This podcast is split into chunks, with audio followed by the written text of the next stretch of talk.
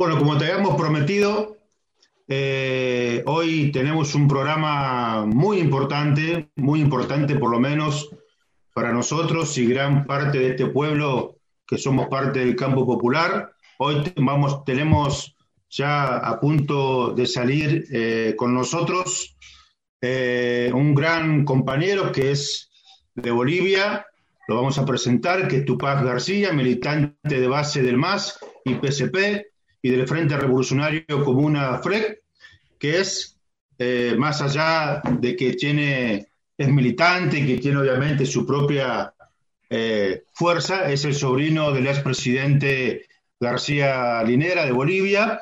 Así que Tupac, te damos la bienvenida, un gusto saludarte desde Argentina, desde la Patagonia, provincia de Santa Cruz, quien te habla Alejandro Garzón y Pedro Silva me acompaña. ¿Cómo andás? ¿Cómo te va? Bueno, primero que nada, buenas tardes, eh, compañeros. Eh, agradecerles la invitación, agradecer a todos los hermanos y hermanas que nos escuchan mediante redes y mediante radio. Eh, muy agradecido por, estar aquí y bueno, esperemos dar lo mejor posible para sus preguntas y la entrevista. bienvenido, bienvenido Tupac. Nosotros arrancamos el programa hablando de la proscripción en un solo día, a, tanto a Correa como a Evo Morales para la presentación a elecciones, eh, en el caso de Evo para el 18 de octubre, eh, algo para nada casual. Eh, y bueno, consultarte cuáles son los próximos pasos a seguir entendiendo el golpe a Evo Morales y ahora la proscripción evidente por parte de la justicia, digamos, la continuidad del lawfare que se dice.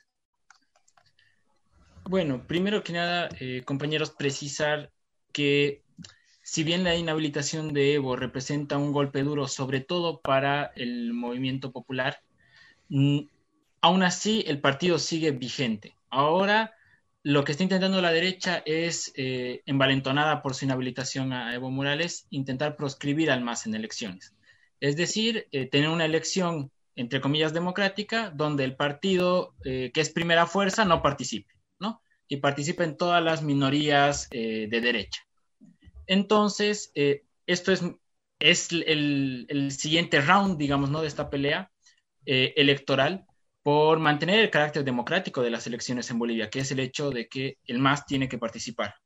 Participar primero porque no ha hecho nada meritorio de una proscripción. Segundo, porque toda proscripción es en realidad política, tiene una intencionalidad política. Y tercero, porque somos la primera fuerza en todas las encuestas hechas por ellos, eh, por las empresas que ellos han contratado para este proceso electoral y además, eh, para el colmo, nuestra distancia con el segundo partido es de más de 10 puntos, o sea que en teoría eh, ganaríamos en primera vuelta.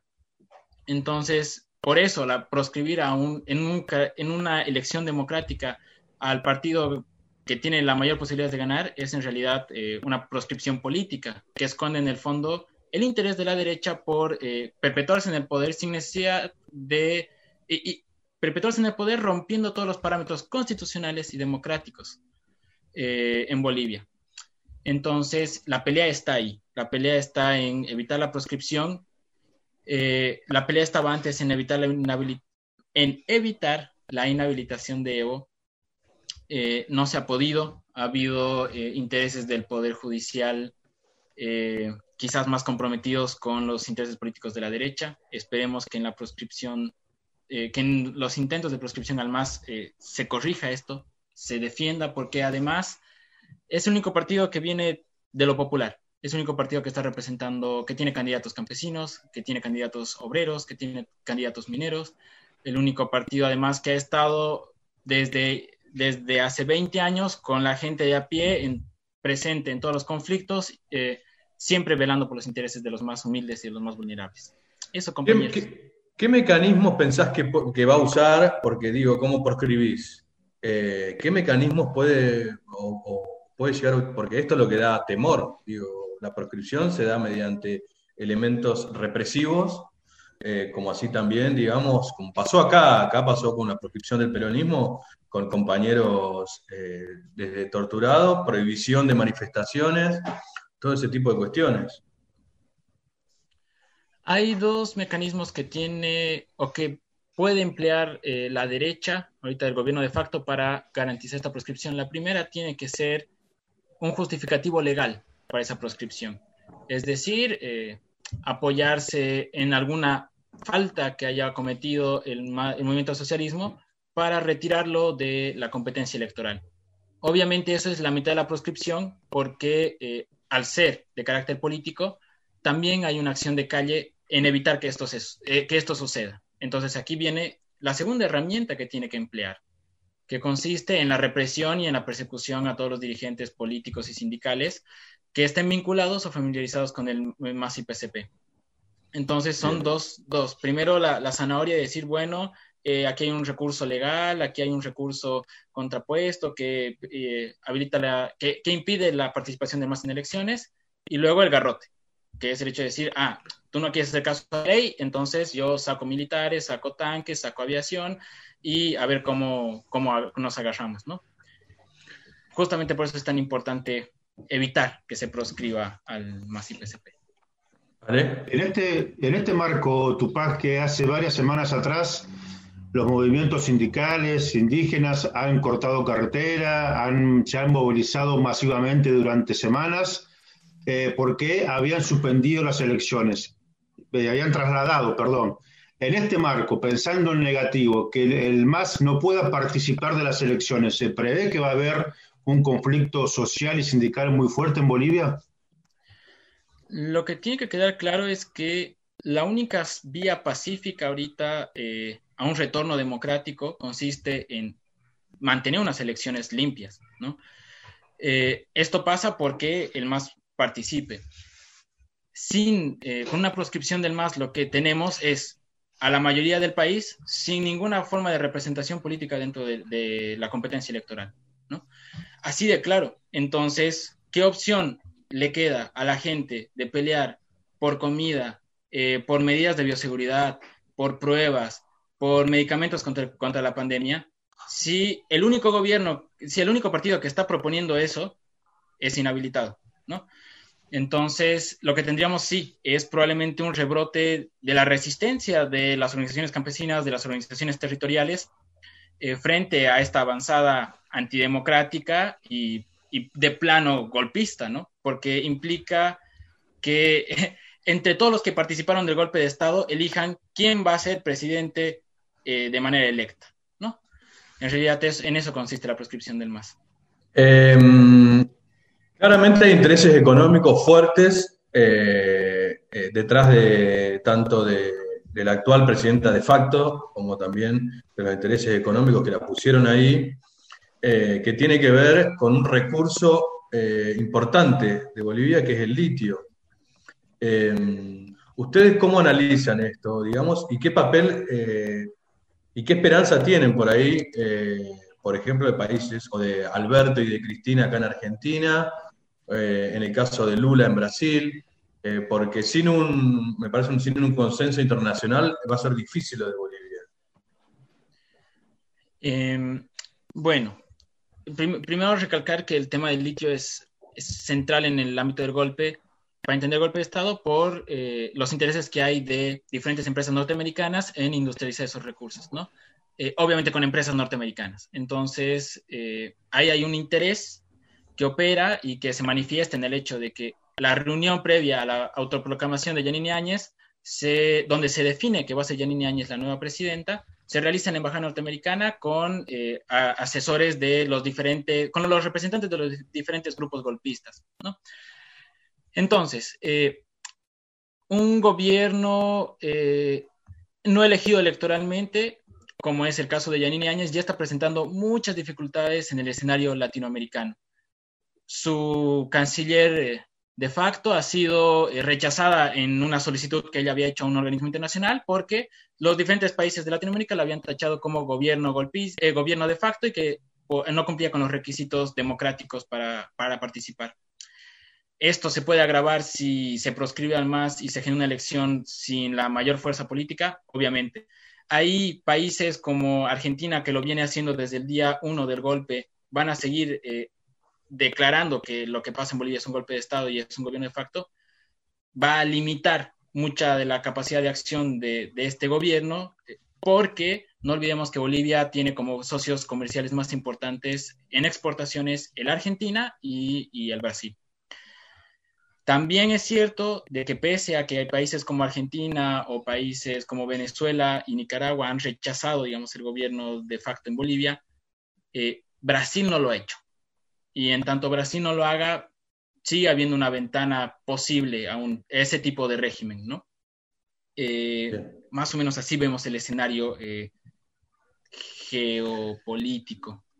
¿Y el papel de los jóvenes cuál sería en este, en este marco, no? Bueno, el papel de los jóvenes es central por dos factores. El primero es que ya lo han debido quizás eh, revisar o hablar con mayor gente de Bolivia. Eh, actualmente atravesamos por un mundo demográfico en el que del 18, de los jóvenes de 18 a 35 años representan el 50% del padrón electoral. Entonces, eh, esto es súper importante entendiendo de que gran parte de la disputa ideológica que se da en Bolivia es sobre la juventud, hacia dónde debe mirar esta juventud porque la que pesa mayor, eh, tiene mayor peso demográfico en el padrón electoral. Segundo, eh, la juventud en este proceso de polarización ha sido central. Hemos tenido jóvenes de 18 a 35 años amarrados agarrados con bates de béisbol yendo a patear campesinos y mineros. Y hemos tenido a los hijos de los mineros y los campesinos agarrándose con turriles de, eh, de acero yendo a marchar contra estos grupos, ¿no? Entonces la juventud está profundamente politizada, ha atravesado un proceso de politización muy acelerado, considerando de que el más del 70% de estos jóvenes hace 10 meses no se asumía político ni tenía ninguna preferencia eh, electoral. Entonces vemos esta juventud súper politizada, radicalizada y organizada, que dentro del MAS está peleando por, eh, ser por tener esa representatividad que ha adquirido a partir de la lucha. Entonces hay una pelea entre unas dirigentes más antiguas y más jóvenes. Eso. Importante. Y otro, y otro importante lo que decís, eh, Tupac, sobre el tema de los jóvenes. Y otro, si se quiere el término, otro sector importante que lo vemos a través de Telesur y distintos canales de televisión populares, es el rol que tiene la mujer apoyera, ¿no? Como lo llaman ustedes el rol, la fuerza que tienen y que no, no es que se quedan atrás, sino que avanzan también en la recuperación de la democracia y obviamente en contra del golpe de Estado. O sea, tiene un rol fundamental la mujer en Bolivia. Esto sin lugar a dudas y es algo bastante eh, inédito en, la historia de los movimientos sociales el hecho de que sean las mujeres, de, sea el símbolo de, la pollera, eh, una conquista identitaria y cultural por parte del, del movimiento popular. Esto nos, es central porque en otros procesos históricos, si bien las mujeres han sido actores que han estado ahí presentes, nunca han tenido la relevancia que ahora lo tienen, ¿no? Esto es central. Eh, en todas las protestas, en todas las marchas se, se, defiende la pollera, se defiende la identidad de la mujer indígena, que sigue siendo constantemente atacada por estos grupos. En las propias eh, movilizaciones de agosto, donde han ido a atacar, mujer de pollera que veían, mujer de pollera que los grupos paramilitares atacaban, ¿no? Entonces hay toda una somatización de género, de clase y de etnicidad respecto a quiénes son las masistas y quiénes son las ciudadanas bolivianas de buen vestir y de buen tratar, ¿no? Eso es súper central y es parte de un proceso de empoderamiento de las mujeres en estos últimos años. Muy bien, Tupac, Tupac, para dos preguntas mías, las últimas dos preguntas mías. Eh, ¿Qué sentiste cuando en Argentina, especialmente en la capital de nuestro país, eh, hubo todo ese, movimiento hace pocos días, eh, un día, dos días atrás, con el tema de la policía? Y otro, eh, ¿qué mensaje le daría a la comunidad boliviana en nuestro país? Este tema del amotinamiento en, en la provincia de Buenos Aires nos ha traído un mal sabor, un sabor muy, muy desagradable, digamos, a, por lo menos a los muchos refugiados que nos encontramos en la Argentina, porque así eh, también era el clima de conflicto que se daba en Bolivia días antes al, golpe de Estado, cuando la policía se amotina, sale armada, eh, empieza a hostigar, eh, rompe, con todos los, los parámetros bajo los cuales existe, y encima justificando que va a empeorar las cosas si, si no se cumplen sus medidas, nos hace recuerdo a la policía boliviana cuando se amotinó exactamente eso pidiendo un aumento salarial y terminó apoyando un golpe de Estado que no le dio un aumento salarial, que no cumplió con ninguna de sus medidas y que hasta el día de hoy lo único que han ganado es el desprecio de los 10 millones de bolivianos, ¿no? Entonces, esa sensación nos trae, eh, no debemos apoyar nunca como movimiento popular nuestra capacidad de lucha en los aparatos del Estado, aunque seamos gobierno. El mejor ejemplo de eso es lo que hemos vivido nosotros. Creíamos que el ejército y la policía iban a estar de nuestro lado y cuando no lo estuvieron, la situación se puso muy dura y tenemos los resultados de las masacres en Sacaba y en Sencata. Eh, a los bolivianos que viven en la Argentina, eh, dos cosas, dos reflexiones muy importantes. Argentina es el único país del Cono Sur que ha declarado que Bolivia es un gobierno de facto. Lo ha hecho Alberto Fernández, lo ha hecho Cristina Fernández de Kirchner, lo ha hecho eh, el gobierno del Frente de Todos. Eh, es el único gobierno que además está garantizando por todos los medios el voto en el extranjero, el voto aquí en, en Argentina para todos los residentes empadronados. Entonces, no mostrar nuestro apoyo, no acudir a las urnas consistirían dos errores fundamentales. Pedimos a todos los hermanos eh, en Bolivia, residentes aquí, que estén empadronados, que concurran a votar, que ahora más que nunca requerimos el voto de todos los compatriotas en el mundo para retornar a un camino democrático y siempre ser muy agradecidos y muy solidarios con este gobierno que ha dado todo, todo lo que ha podido en materia política, económica y ahora eh, rumbo a las elecciones para garantizar ese retorno a la democracia, para garantizar el retorno de, Evo Morales a Bolivia y el retorno de, eh, de nuestra paz en nuestro territorio. Bien, gracias Tupac. Gracias Tupac, un fuerte abrazo. Yo quería leerle una partecita antes que, nos vayamos de, bueno, del comunicado que sacó el PJ y también parte de Frente de Todos sobre, bueno, el día mismo que, que pasó lo de la inhabilitación. Dice que vemos con mucha preocupación las maniobras antidemocráticas para limitar el Estado de Derecho y proscribir los líderes nacionales y populares con resoluciones judiciales que son proscripciones, alertando sobre la grave situación política que atraviesa la democracia en la región.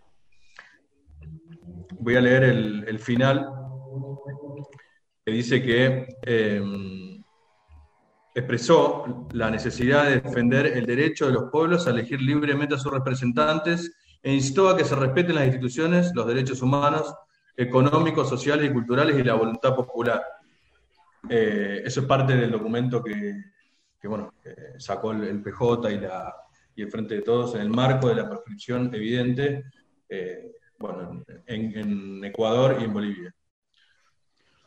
Muy bien, agradecemos a Tupaz García, le mandamos un fuerte abrazo y enseguida volvemos con más conciencia pública por ELU 14, Radio Provincia de Santa Cruz. Muchísimas gracias, gracias a todos ustedes, compañeros, por la invitación.